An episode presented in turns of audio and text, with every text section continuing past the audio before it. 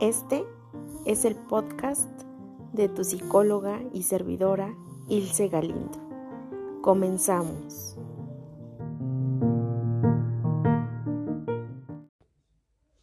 Hola a todos y a todas. Bienvenidos a esta nueva meditación que he titulado Relaciones Rebote.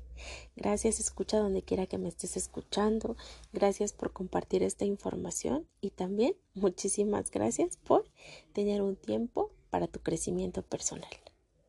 Como sabes, es súper importante empezar con el ritmo en nuestra respiración.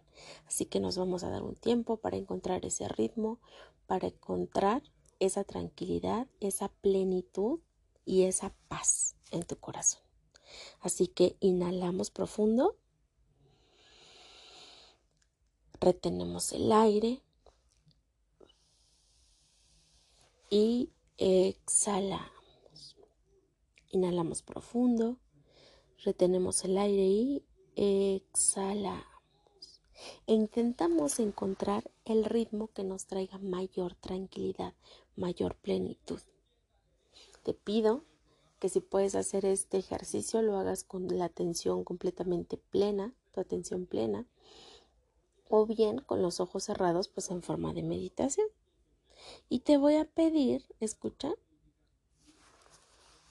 que te preguntes para ti qué son las relaciones rebote o bien si has escuchado de ellas. ¿Vale? ¿Qué crees que sean? Escucha. Date un momento para pensar que puede ser rebote, ¿no? Como bien dice la palabra, rebotar. ¿Qué implica rebotar? Implica como caerse, ¿no? Ahora bien, vamos con la definición.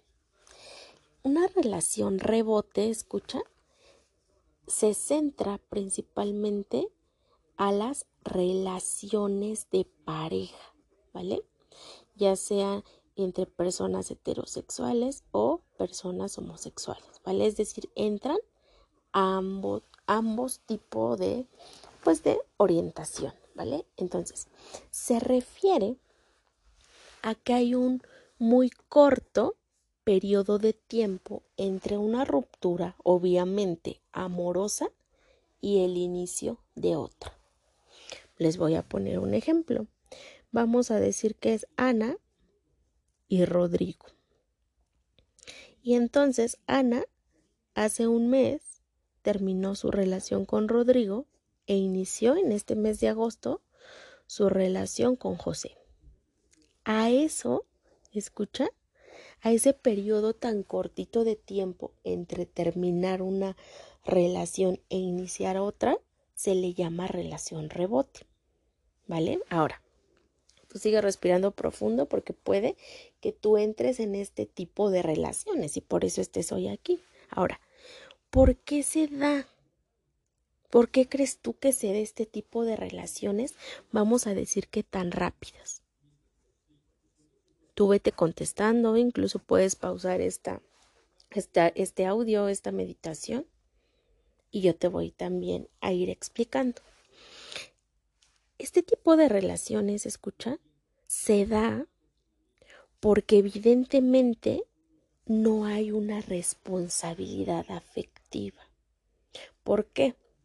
Porque en el caso, ¿no? Y en el ejemplo que te daba hace rato, en el caso de Ana, si Ana tuviera responsabilidad afectiva consigo misma, ¿qué haría? Tendría que pasar un tiempo de soltería para cumplir su proceso de duelo. ¿Vale? Es decir, se tendría que dar ese tiempo para, vamos a llamarle así, para superar esa ruptura, esa relación o incluso para transformar todo lo que vivió con su anterior pareja. Ahora, entonces, eso es lo primero. No hay una responsabilidad afectiva de parte de quien está cortando a la persona, ¿no? En este caso de Ana. Ahora, también hay una sustitución de amor, de cariño, de afecto, de atención. ¿Por qué crees tú? Porque efectivamente, escucha, hay muchísimo miedo. Esa es una palabra importante, miedo.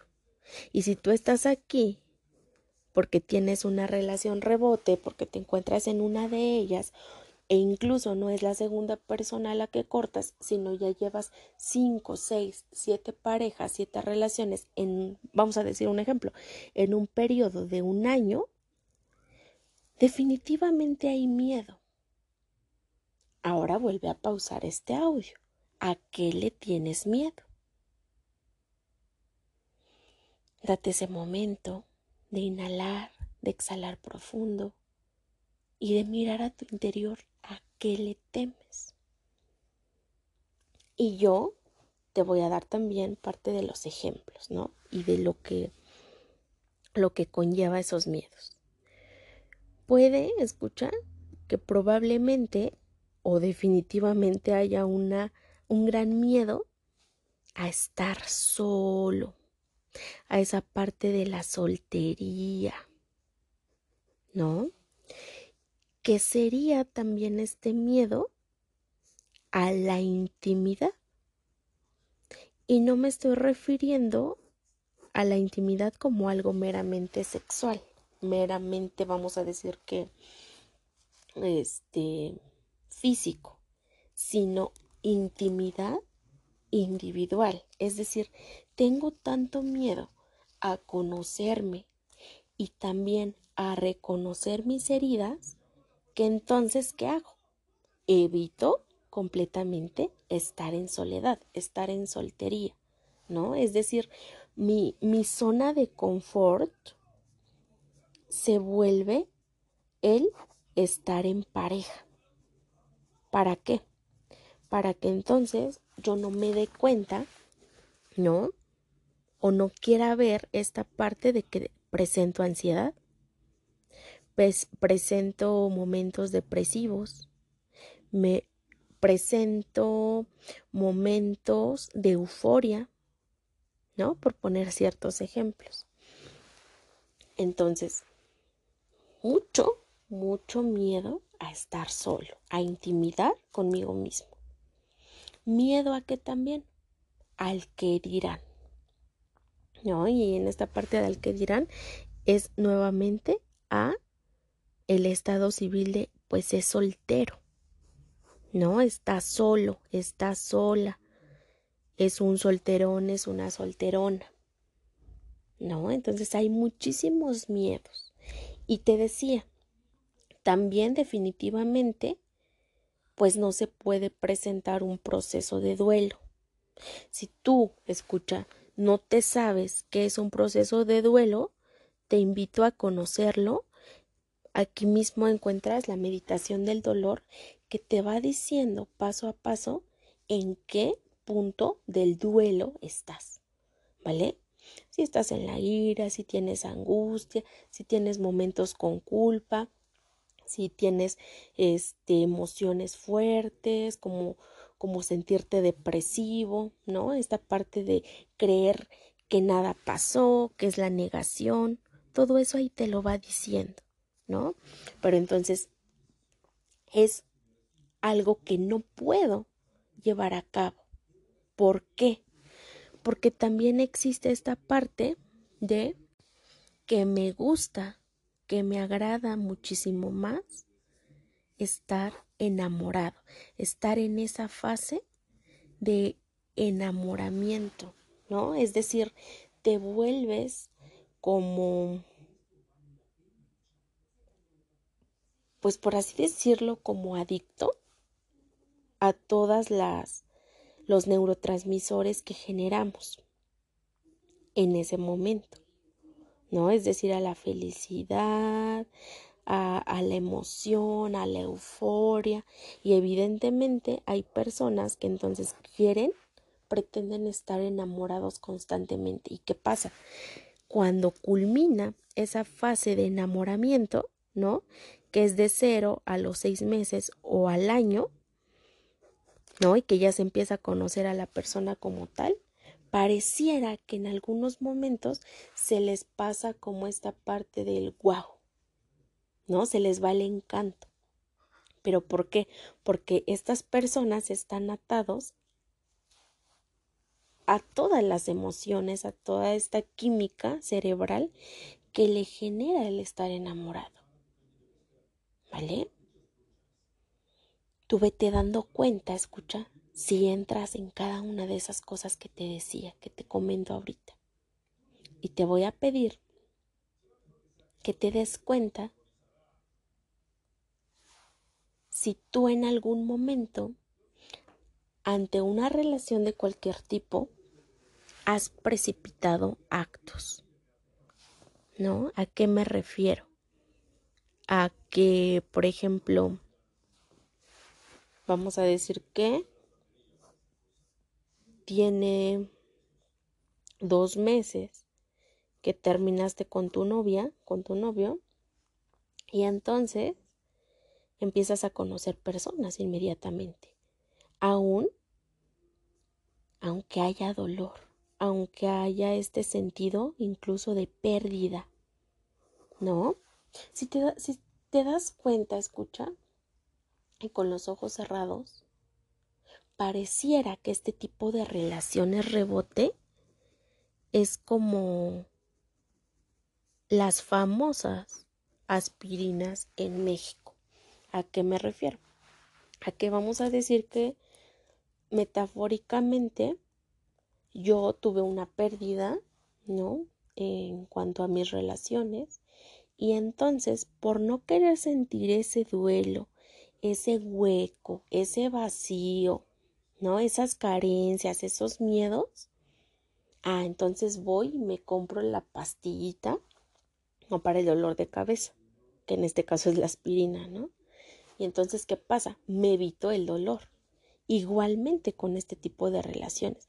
Ante la pérdida, ¿qué hago? Ah, sustituyo a la persona. ¿No? me siento, se sienten más enamorados que antes, ¿no? Es decir, desestiman a la persona anterior, ¿no? Y engrandecen a la persona nueva. ¿Te ha pasado? Porque a veces pareciera que es así, ¿no? Alguien hace poco me decía, es que me siento confundido porque llevaba 10 años de relación con mi pareja y evidentemente hemos tenido momentos buenos, momentos malos, momentos tristes, felices, etc. Es decir, como que una variedad, ¿no? De eventos.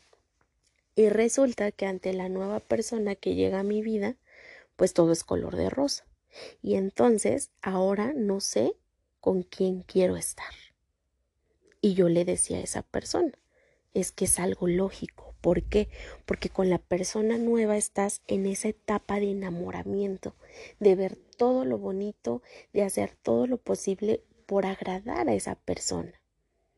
¿No? Es decir, está muy autorregulada esta parte de lo que hacemos, de cómo nos expresamos, de cómo nos, nos damos, ¿no? Como a notar ante el otro. ¿Y qué pasa? Con la persona anterior ya conoces todos o parte de los matices que tiene. Entonces, no es, escucha, que la otra persona, la persona anterior, sea la más mala, el villano, y que la persona nueva sea guau, lo máximo, mi alma gemela, la persona perfecta para mí. No, no quiere decir eso necesariamente, sino que quiere decir que gran parte de la fase en la que nos encontramos, ¿no? Que en este ejemplo sería de enamoramiento, esa fase me hace a mí, le hace a la persona ver a esa, a ese a esa otra persona nueva, a esa nueva relación, como si fuera en perfección, ¿no? No sé si voy dando a entenderme. Pero bueno, te decía, se sienten súper enamorados. ¿Y qué hacen regularmente? lo que te decía hace rato, comparan. Ah, es que con fulanito me hacía sentir mal por esto, esto, esto, esto y esto. Y ahora esta persona, todo lo contrario. Entonces, ¿qué pasa? Nuevamente empiezan a engrandecer la relación eh, nueva, ¿no? Y no quiere decir que realmente tenga que ser mala posteriormente, no. Sin embargo, sí hay cierta parte de ese mismo enamoramiento que nos hace como nublarnos la, vista, es decir, no vemos a la persona tal cual es, sino que estamos poniendo, por supuesto, mucha expectativa con esta persona. Ahora, en ocasiones, escucha, también se da en estas relaciones rebote con situaciones negativas. ¿A qué me refiero? A que vamos a decir que en la primera relación, vamos a decir que se vivió violencia. ¿No? Se vivió violencia física y había golpes y aparte también había violencia psicológica. Ok, ¿qué pasa? Si entonces yo no tengo un trabajo de crecimiento personal, ¿no? Donde yo tenga la, la posibilidad de analizar tanto la relación como a mí, ¿qué va a suceder? En la siguiente relación, por supuesto que yo voy a comparar negativamente ciertas conductas, ¿no? Ciertas expresiones de cariño, de afecto con la otra persona. Es decir, si yo en ese inter de una relación a otra no trabajé con mi seguridad, no trabajé con mi confianza, no trabajé con mi autoestima, no trabajé con mi forma de ser empoderada, por supuesto que todo eso, es decir, como todo este lastre, se va a pasar a la otra relación. Y te voy a dar un ejemplo sencillo, escucha. Imaginemos que ante una relación es como si cocináramos, ¿no? Cocinamos. Entonces vamos a decir que en la primera relación nos dedicamos a hacer pasteles, ¿no? Y entonces está hecho un tiradero la cocina. Hay trastes sucios, hay mucha grasa, nunca este le pase el trapo, ¿no? Hay muchísimo cochambre, hay por ejemplo huevos, harina aventada, tirada en el piso. ¿Qué pasa? Si yo no hago ese trabajo personal de empezar a limpiar literalmente, ¿no? Y metafóricamente, de empezar a limpiar, ¿qué pasa? Pues bien lo puedo dejar así. Y creo que muchas personas tienden a hacer eso, ¿no? Pues sí, claro que se puede hacer. Lo dejamos sucio, metafóricamente hablando. Perfecto. Pero ¿qué pasa? Ahora resulta que vamos a cocinar mm, pastes, ¿vale? Y lo pongo, digamos, en cuanto a la parte de la cocina que se necesita, ¿no? La parte del horno. Entonces, si te das cuenta en ese mismo ejemplo y lo puedes imaginar, ¿qué pasa?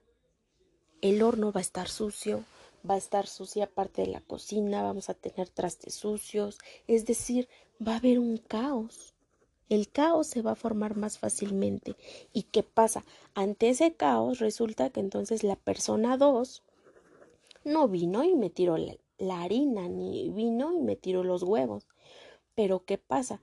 Tal vez pisó un cascarón y se deshizo, ¿no? Y entonces hizo ruido. Y ese ruido me va a causar también cierto caos interno y externo.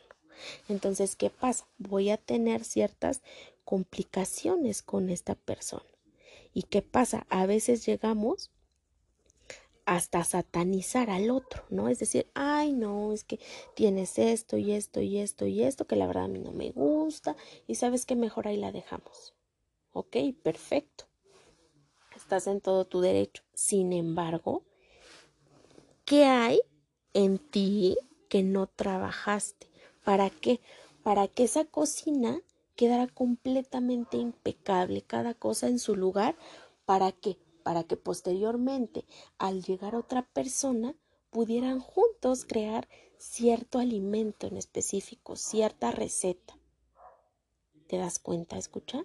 Entonces, esto también es parte de esas relaciones rebote, que a veces no tan solo es en cuanto al tiempo, sino, sino también en cuanto al trabajo personal que se ha dado en, en, pues en esa, en esa persona, en esa situación y sobre todo también en trabajar todas esas eh, áreas de oportunidad que dejó la relación pasada. ¿Ok? Te pido que respires bien profundo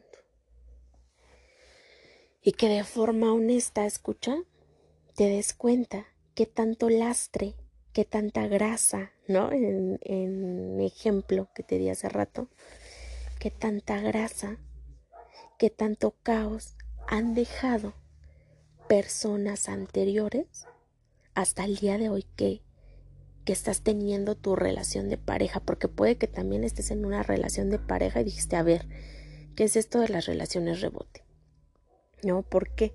Porque a veces vamos arrastrando, ¿no? Y si no está esta parte de crecimiento personal, seguramente Tal vez va a quedar ese cascarón que te hablaba hace ratito. Tal vez va a quedar la harina. Tal vez van a quedar los huevos fuera del refrigerador. Y puede que al inicio de la otra relación no haya tanto problema. Pero a la larga va a empezar a pesar. ¿Por qué? Porque ante ciertas situaciones, ante incluso la adaptación que haya con la segunda, con la segunda pareja, por así decirlo, ¿qué va a pasar? También se van a ir moviendo muchas cosas de tu interior, ¿no? Es decir, tal vez con esta persona te sea más fácil limpiar de una forma por los hábitos, el estilo de vida que tengan. Ok, pero van a haber cosas que también te van a mover a ti de forma negativa.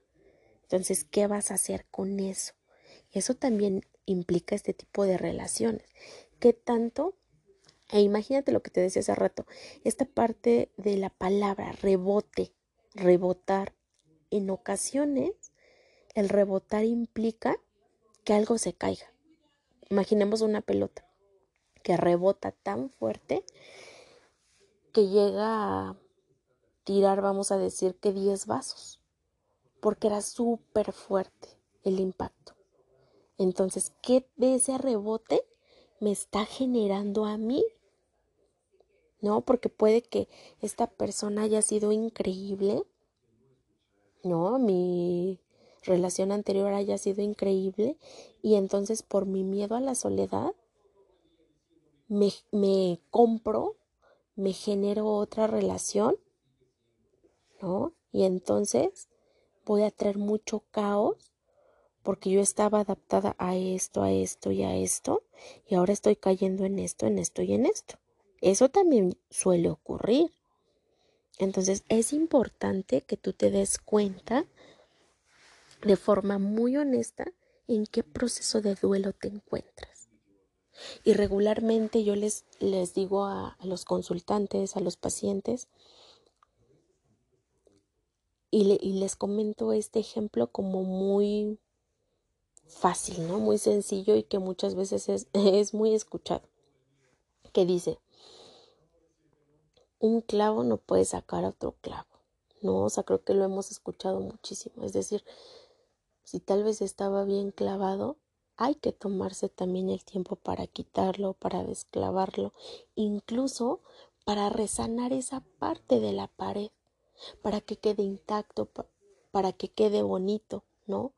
O que vamos a decir que estéticamente no se vea que estuvo ahí el clavo. ¿no? Y no porque sea negativo, sino porque tal vez ese clavo también me aportó y por eso está bien, se ve bien. Pero ¿qué pasa si está el clavo tan profundo que yo lo quiero quitar? Perdón, perdonen la palabra, pero lo quiero quitar a chingadazos con el martillo así rápido. Por supuesto que la pared se va a dañar. Y esa pared metafóricamente también soy yo. Entonces, ¿qué me voy a hacer a mí para quitarlo de chingadazo? ¿Qué me voy a limitar yo para quitarlo rápido? No, creo que también me voy a limitar en muchas cosas. Entonces, tengan en cuenta eso. A veces sí es súper importante darse un espacio, un tiempo entre una relación y otra, ¿no? Por esa parte de que hay que tener un duelo, hay que soltar y a veces no es tan fácil soltar. Yo lo veo con pacientes que han perdido a su pareja físicamente, ¿no? Y que han fallecido por una u otra situación, enfermedad, COVID, y no les es tan fácil. No les es fácil, no es sencillo. Hay algunas otras que sí. Sin embargo, también aquí nos habla de lo que te decía hace rato, esos miedos, esas carencias, ese vacío, ese miedo a quedarme solo, ese miedo incluso a no tener una pareja, a no ser suficiente para la otra persona. ¿No? Sin embargo, implica también lo que te decía hace rato, entre una y otra relación, trabajar mucho conmigo mismo, conmigo misma. ¿Para qué? Para poder limpiar todo ese lastre, toda esa grasa, ese, esa parte, ¿no? Del clavo y poder resanar todo lo que aprendí, poder rescatar todo lo positivo de esa relación para que ahora no quede caos, sino que me nutra todo lo que esa persona también pudo compartirme, todo lo que esa persona yo le pude aprender. ¿Me explico? Es decir, es todo un aprendizaje. Te pido que respires profundo, escucha. Y que si sé que si llegaste hasta acá es porque parte de ti también quiere tener responsabilidad afectiva. Porque, ¿sabes? No tan solo afectas tanto a la persona 1, por así decirlo, ¿eh? como a la persona 2. Ana, en el ejemplo que te daba eh, al inicio, no tan solo afectó a Rodrigo y a José, sino que definitivamente se afectó más ella. ¿Por qué? Por no cerrar un ciclo e iniciar otro ciclo tan rápido. Entonces yo te pido que te des este tiempo de trabajo personal, este tiempo de limpieza interior, de responsabilidad afectiva para no crear más caos. Así que te pido también, escucha, que respires profundo.